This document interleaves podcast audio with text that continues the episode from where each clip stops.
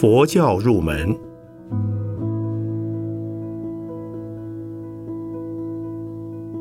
圣严法师著。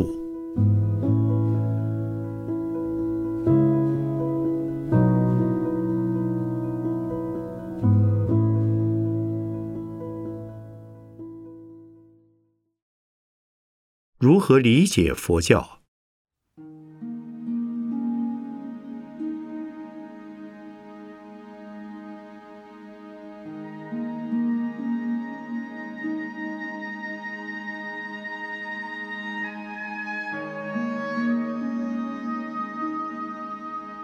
中国人而言，不论他信不信佛，在日常生活及习俗之中，多多少少均有佛教的成分在内。相对的，中国的佛教也不全同于印度或其他国家的佛教，因为佛教到了中国之后，经过近两千年的发扬光大，早已接受了。中国文化的影响，形成了中国化的佛教。所以，中国佛教是外来的文化，也是中国自身的文化。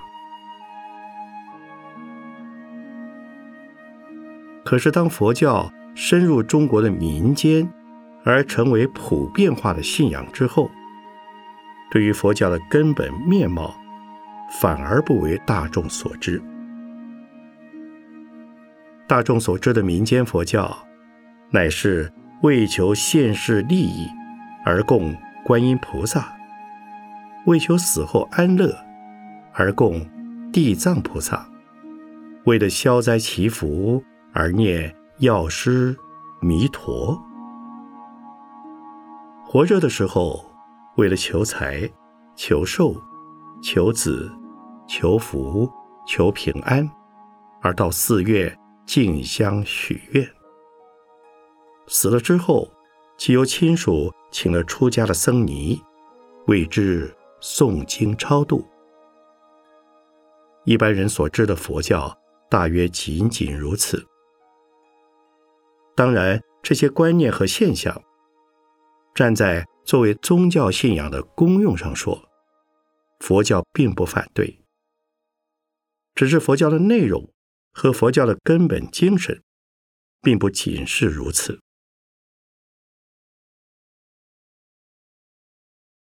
这也难怪，纵然是中国的知识分子，自佛教与两汉之间，由西域传到中国以来，虽有不少的人接受了佛教，且为佛教的弘扬和实践做了伟大的贡献。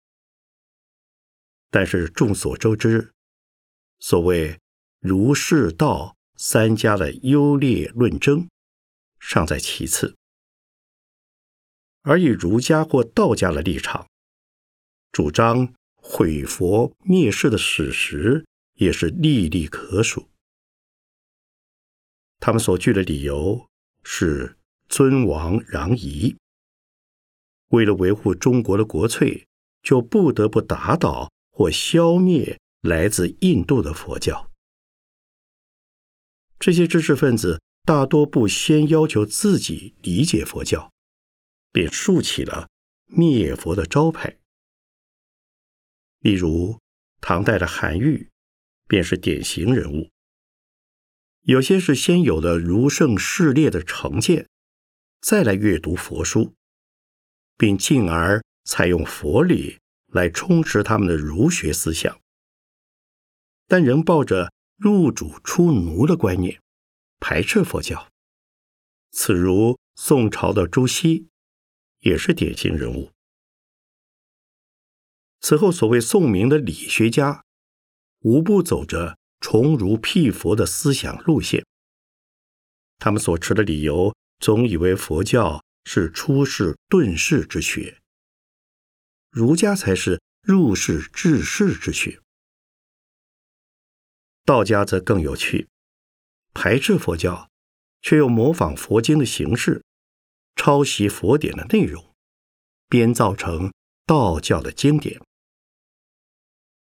实则佛教传入中国之前，仅有方士，而尚无道教。毋宁说，中国的道教是由佛教哺育而成的中国宗教。中国的儒学也由于佛教的滋润而开出了宋明理学的新境界。所以说，谁是入世治世，谁是出世遁世，根本难以分辨。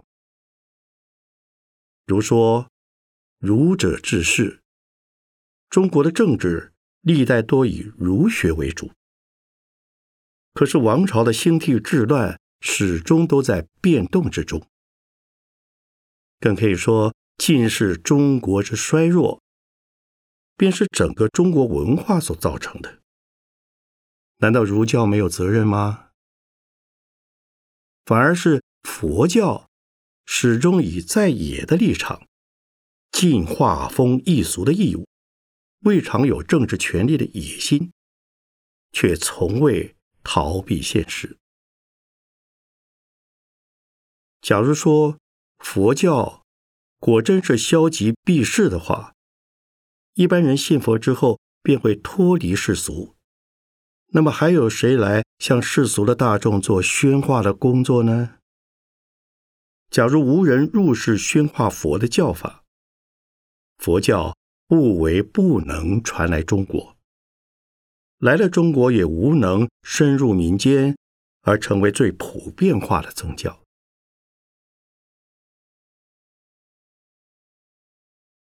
当然。现在的知识分子不会再以中国的儒家为正统而来排拒佛教，但也不是绝对没有，只是这种思想已不合时代潮流，因为儒家本身也正遭受着各种角度的攻击。我们倒要反过来同情儒学的处境呢，比如今天的世界潮流中。虽有很多欧美及日本的学者研究儒家思想，但其绝不会以儒家的儿孙自居。儒家所说的道统观念，在他们是无法承受的。至于佛教，在世界各地都有人在研究、在信仰、在实践。虽然也有不少学者仅将佛教当作学术研究，却有着更多的人在研究佛教，也信仰佛教。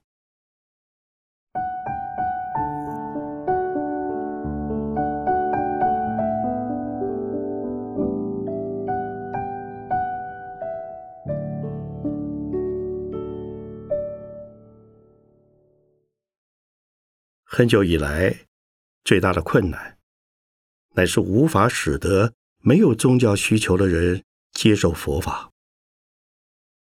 不信宗教和反宗教有三种原因：一种是他们觉得宗教的信仰对于自己无关紧要，不反对他人信仰，自己则不希望信仰。像这种人，或可能。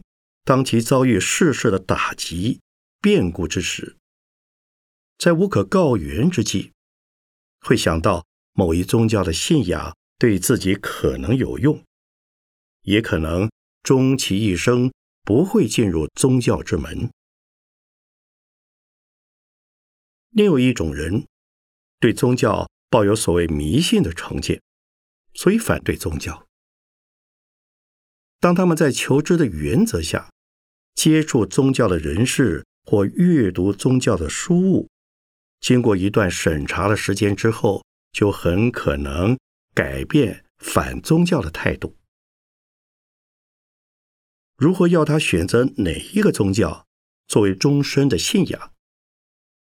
我可断定，他们将是选择佛教，因为在所有的各宗教中，佛教。在表面上虽也不无迷信的色彩，佛教的教义却是最不迷信的。再说第三种人，乃是属于某种主义或思想的忠实信徒。他们对于宗教打内心起，就存有极深的偏见。要他们不反对宗教，甚至信仰宗教的可能性，纵然是有，也很渺茫。这是世间相的相反处，也是相成处。没有恶，显不出善；没有恶，也无需要善。宗教是为需要的人而存在，却是为了无宗教信仰的大众。而产生宗教，有了反宗教的人，使能促使宗教精神的历练与升华；有了反对佛教的人，才能为佛教带来新生的机遇。所以在大乘佛教的立场看恶魔，恶魔乃是修持逆行的大菩萨化现。因此，在佛教的立场。唯有尽其在我的努力弘化，绝不憎恶外来的打击者与毁谤者。以上所说的三种人，第一种人，假如接受了宗教，那是不论什么宗教都有可能成为他们信仰的对象。第二种人，如果接受宗教，必然是选择佛教。第三种人终身不信宗教，佛教也不将他们视作恶魔。但是，佛教徒们自己以恶魔的身份来摧毁佛法者，历史上不曾有过。因为若非大菩萨的化现，拥护佛教、修行佛法，唯恐不及。岂敢破坏佛法？佛陀也曾再三叮咛：佛子爱护佛法，应当比爱护他自己的生命还重要。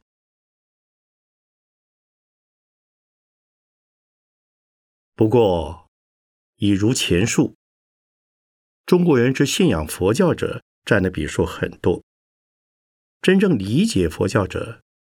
占的数目则很少了。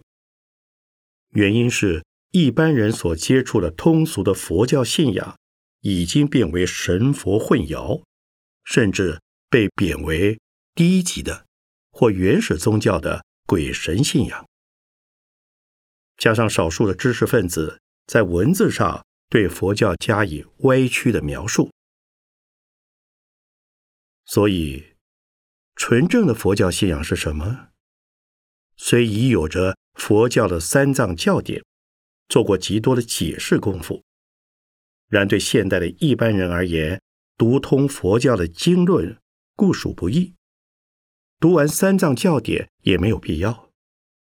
因此，有许多人希望以最经济的时间，即能理解佛教，对佛教得到一个基本的认识。这种概要性的。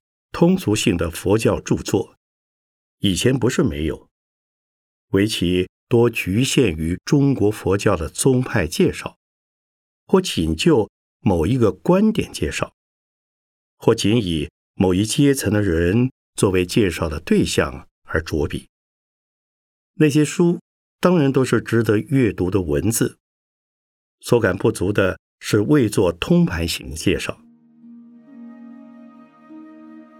因为我们要理解佛教，最好从佛教之所以发生在印度的社会及时代背景为始，然后认识佛陀的人格、佛陀的思想、佛陀的教团，以及教团的发展和演变、历史的传流与扩张。佛陀的教义经过长时间的传述及注释，加上。广阔面的繁衍及发扬，本质虽然未变，形态却因时地人物的不同而有了各式各样的表现。在这些形态之中，却有真正的佛教教义，不过也有不少是和真正的佛教并不相应的东西。我们应向读者承认这些事实，并指出这些事实。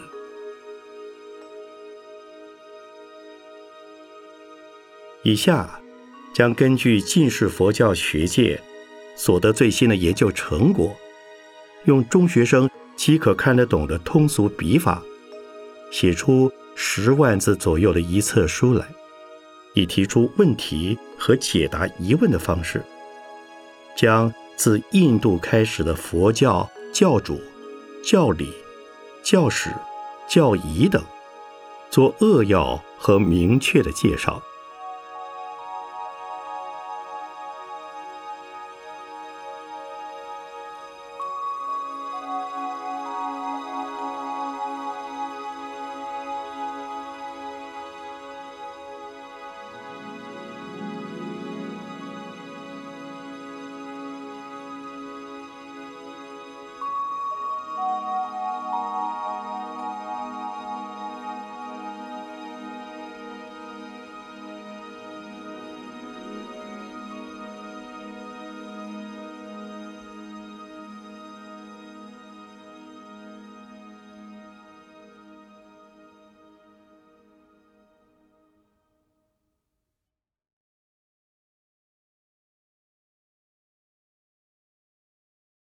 佛教为何出现在印度？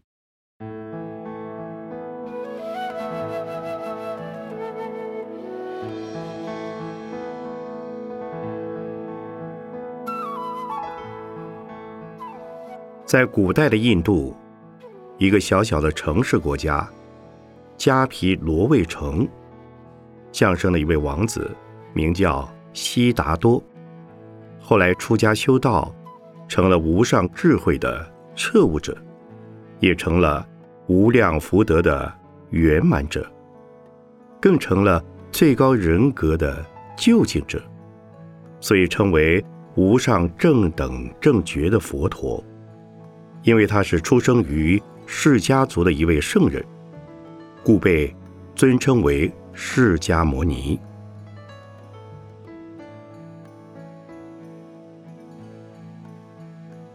自从佛陀创始了教团之后，到目前为止，大致上分成两大系统，在世界各地传流下来。南方的小圣系统有锡兰、缅甸、泰国、柬埔寨、辽国、越南等；北方的大圣系统有中国，包括西藏、朝鲜、日本等。它与犹太教、基督教和伊斯兰教并称为四大宗教之一。但是，佛教与其他宗教的最大不同之点，在于无神的教义。不论任何宗教，若非崇拜多神的偶像，便是信奉一神的主宰。实际上，犹太教、基督教、伊斯兰教。同出于一个根源，同属于一神信仰的宗教。唯独佛教别树一帜，主张因缘与因果，否定神的权威。因此，普通人以为不信神的主宰便会落于唯物的思想。站在佛教的立场，既不偏向唯神论的迷信。也不走向唯物论的极端，主张以合理的身心促进个人以及协助他人的人格之完成。谁能达到这个目的，他便是成了佛陀的人。佛陀将他自己成佛的经验和方法告诉他的弟子们，弟子们一边照着佛陀的话来修行，同时也辗转的告诉他人。这便是以成佛的方法教化人类大众的佛教了。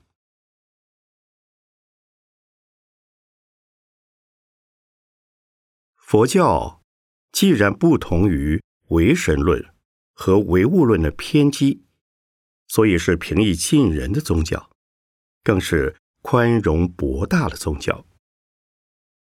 为了理解佛教之所以出现在印度，不妨把佛陀出生以前的印度介绍一下。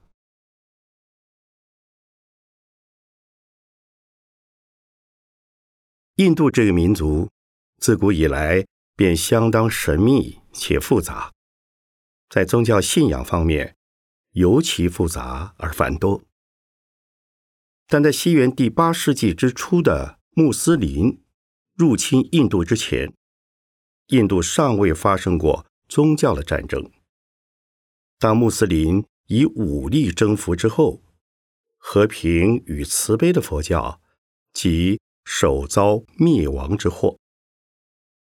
经过两三个世纪，伊斯兰教王朝的统治之下的印度，下层社会的民众之间也有不少人成了穆斯林，起而与其原来的印度教对立。此后，印伊两个宗教之间战火连绵，迄今未了。第二次世界战争结束之际。印度从英国统治了三百年的殖民政府之下获得了独立，但却在印度领土之内割出了一个新的伊斯兰教国家——巴基斯坦。纵然在印度境内的穆斯林们有了自己的伊斯兰教政府，印巴两个政府之间依然时起战端。至于印度教，乃是佛陀降生之前，印度民族的固有信仰。先是婆罗门教，经过历代的变迁而成为现在的印度教。印度在西元前两千五百年至两千年间，即已有了属于青铜器时代的都市文明。当时的印度人民在以农业为主而兼营工商的情形下，已在衣食住方面享受到了高度的生活水准。此从一九二二年印度河流域的莫恩求达罗的遗迹发掘之中已被证实。然而，此一都市文明于西元前一千五百年之时，由于来自西北方的印度。雅利安民族之侵入，便受到了破坏。此一新来的民族，相信也曾受到原住民族文化的影响，从而形成以雅利安民族为主流的印度文化。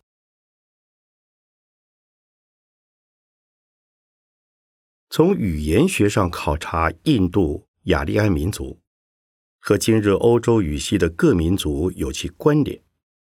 所以统称之为印度雅利安语系的民族。其中的雅利安民族是由中央亚细亚的高原，通过阿富汗尼斯坦到达印度河流域，再向南侵而至恒河流域，结果完成了以印度河流域为中心的婆罗门教，以及以恒河为中心的许多新宗教。佛教便是极具代表性的一大新兴的宗教。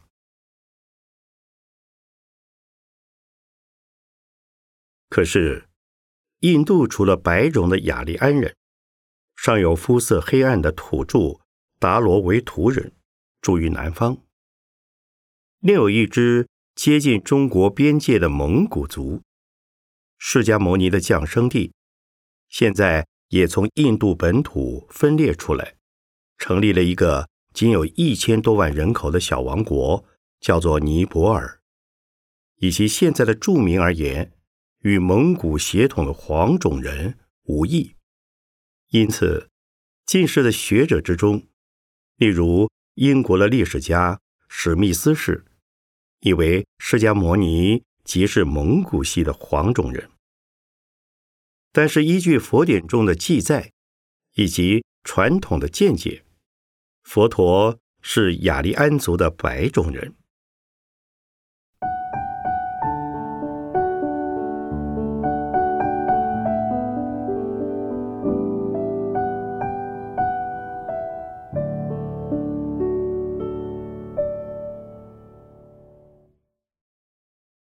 所谓婆罗门教是雅利安人的宗教，这个宗教的形成是在雅利安人进入印度之后，居于印度河流域的时代。后来恒河流域产生了耆那教，特别是佛教等新宗教。经过长时间的相互影响，婆罗门教本身也发生了革新运动，古到近世以来称之为印度教。但在本质上说，印度教与婆罗门教的意味并无差别。所谓婆罗门，是雅利安人之中世袭的祭师阶级。他们在宗教上占有无上的权威，故将他们的宗教称为婆罗门教。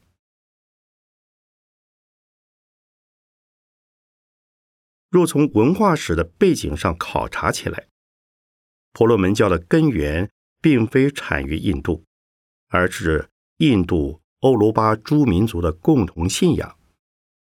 例如，印度与波斯的宗教之神大致相同。印度的善神为提婆，恶神为阿斯罗。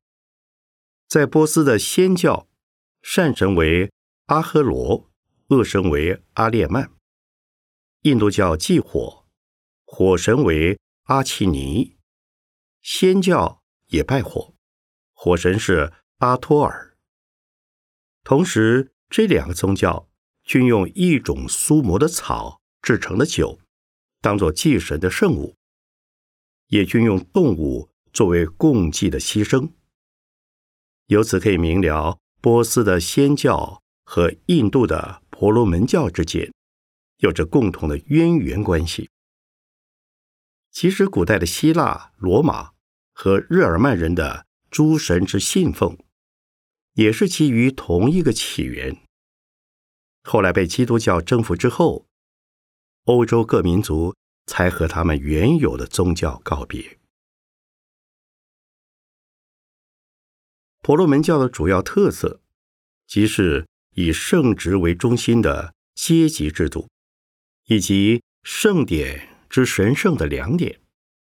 这个阶级制度是世袭的，永无变更之可能的。这是由于有西北方侵入印度的雅利安人。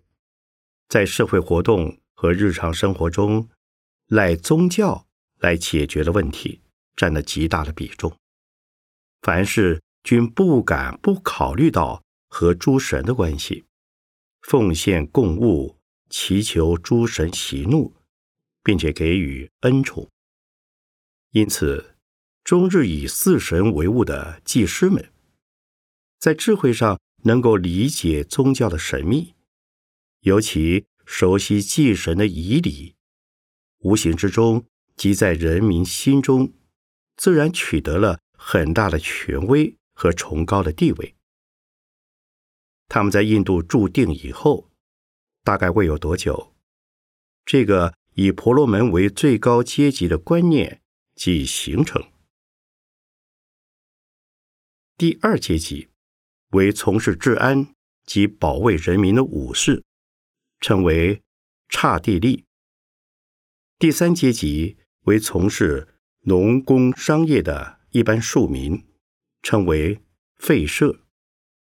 第四，皆是最低阶级的奴隶，这是以被雅利安人所征服的原住民为主的，称为首陀罗。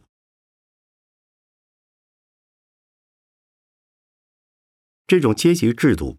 当然是不合理的、不公平的。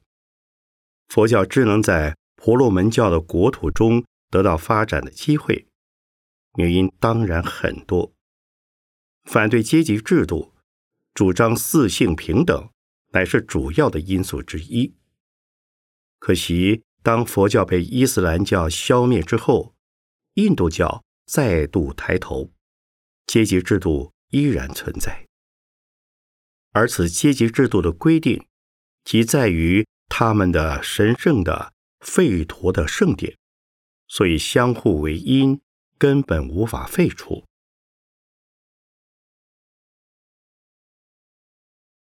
婆罗门教的第二特色是把他们来自天启的圣典视为绝对的真理之所在，共有四类，总名为吠陀，意为知识，即是他们的四大根本教典。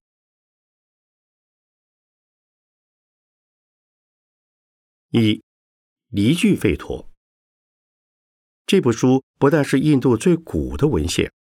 也是全体印度欧罗巴民族中最古的文献，总集了一千多首宗教赞歌，在其中看到了雅利安人到了印度河流域的五河地方，率直的吐露了他们对于宗教的感情，对于种种神明的奉祀与祈祷。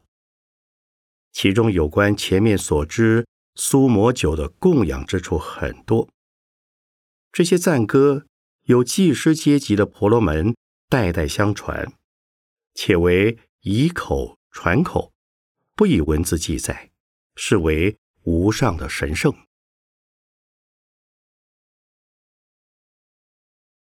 二沙摩吠陀及三叶柔吠陀，在内容方面，此二吠陀不出离句吠陀的范围。乃是为了使用于各种不同的祭典编辑而成。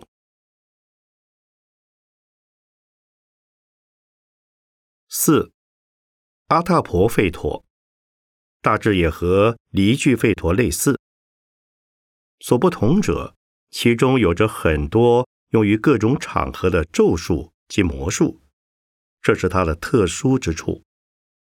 所以近代学者之中，有人以为。阿塔婆吠陀，或者是反映出了雅利安人受到印度土著民族的民间信仰之影响，才有这样的圣典出现的。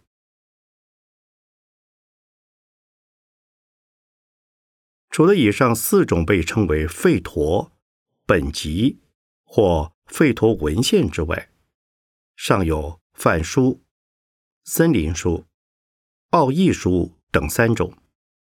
也因包含于吠陀文献之内，而被视为天启书，以别于后世产生的圣传书。其中特别是奥义书，宣说了非常高深的形而上学，故为研究印度哲学学者们极其珍贵的文献。到了西元纪元之后，婆罗门教的内部。也发展出了各式各样的哲学学派。不过，凡是属于婆罗门教的任何派别，无不将《天启书》视为绝对的神圣。总之，婆罗门教虽可因为实地环境的变迁而有所不同，对于婆罗门阶级的特权和吠陀神圣的信念。乃是永远不变的。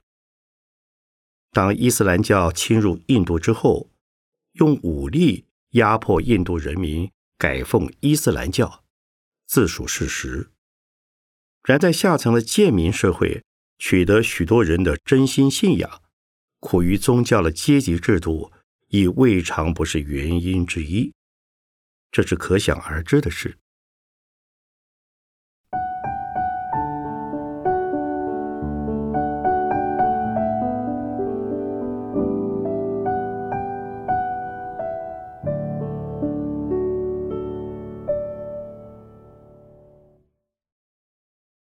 再说，定居于印度河流域的雅利安人，渐渐向东方移动扩展，到达了恒河流域。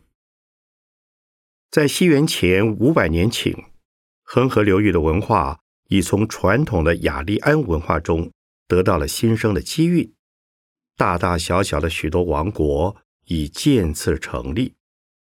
那些共和政体的国家，人民居住在。一个一个集体的村镇里，遇有大事，即在树荫下或公共的会堂之中集会讨论。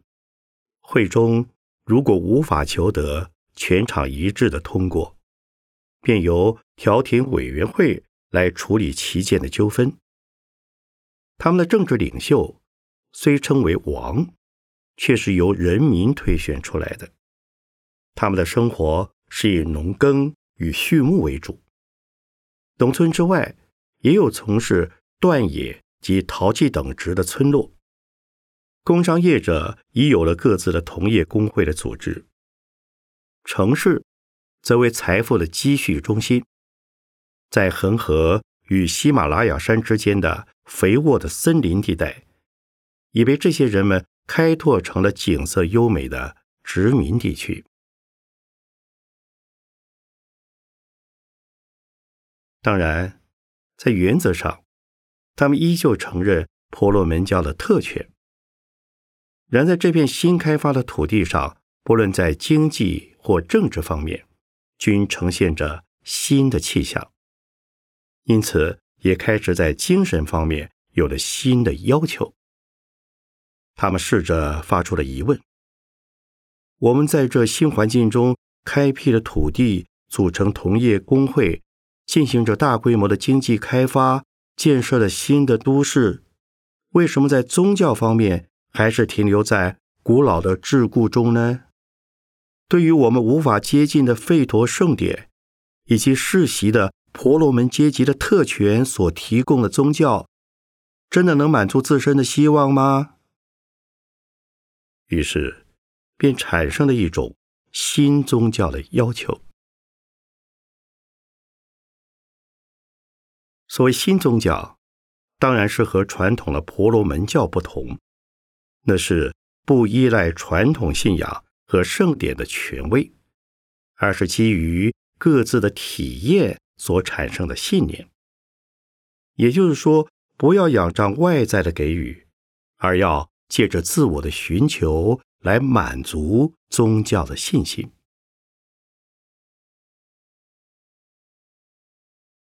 由于这样的要求，一些抱有宗教热忱的人便放下了一切的事物俗类，走出家庭，隐向山林，专心于精神的修养，以其从切身的体验之中彻悟宇宙的真理，解除人生的苦恼。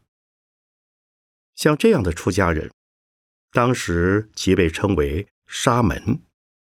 他们在婆罗门之间，也可算得上是为求真理的良师。穷年净月的长期修行的故事，在婆罗门教的奥义书中也曾说到过。可惜在婆罗门教方面，受了继承的教权的限制，不能活用奥义书或自由的加以讨论和思索，所以不能做到出家的沙门那样。如想达成这个目的，必须放弃他们的特权和家庭，跟着沙门去度出家修行的生活。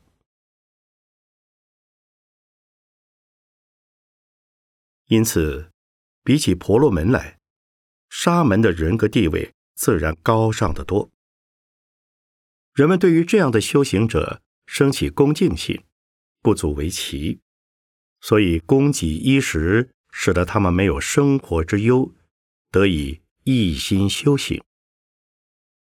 这一风气的形成，到了西元前五百年之时，已由没有组织的云水状态的个别的沙门群中，出现了好多位拥有数百名乃至数千名弟子的大沙门，各自成为一个教团。以他们自己所体得的道理教导他们的弟子，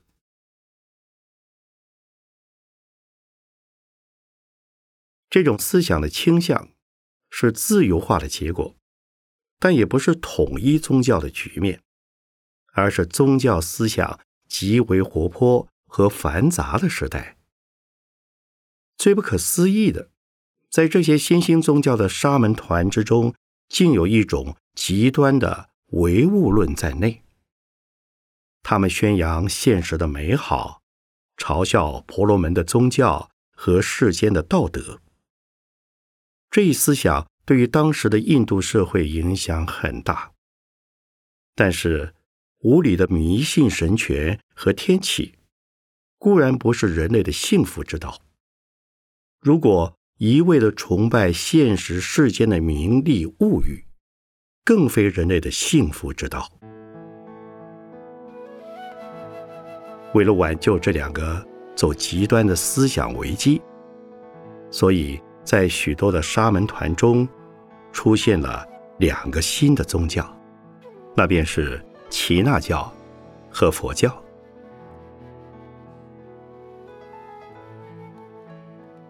耆那教和佛教不仅在发生的年代相近，即使在思想上也有好几个共通之处。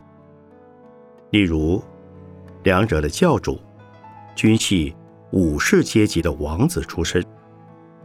最大的相似之点，耆那教与佛教都是反唯物的无神论者。不过，两者的命运却不相同。佛教在印度先被印度教所兼并，复遭穆斯林的彻底破灭。耆那教却在印度历史上从未终绝过，目前尚有一百万左右的教徒。相反的，佛教虽在印度灭亡了，却在亚洲各地发展成了世界性的一大宗教，而且在印度的新旧各种宗教之中。唯有佛教发出的光芒，使得全世界的人类感受到了印度文化的崇高伟大。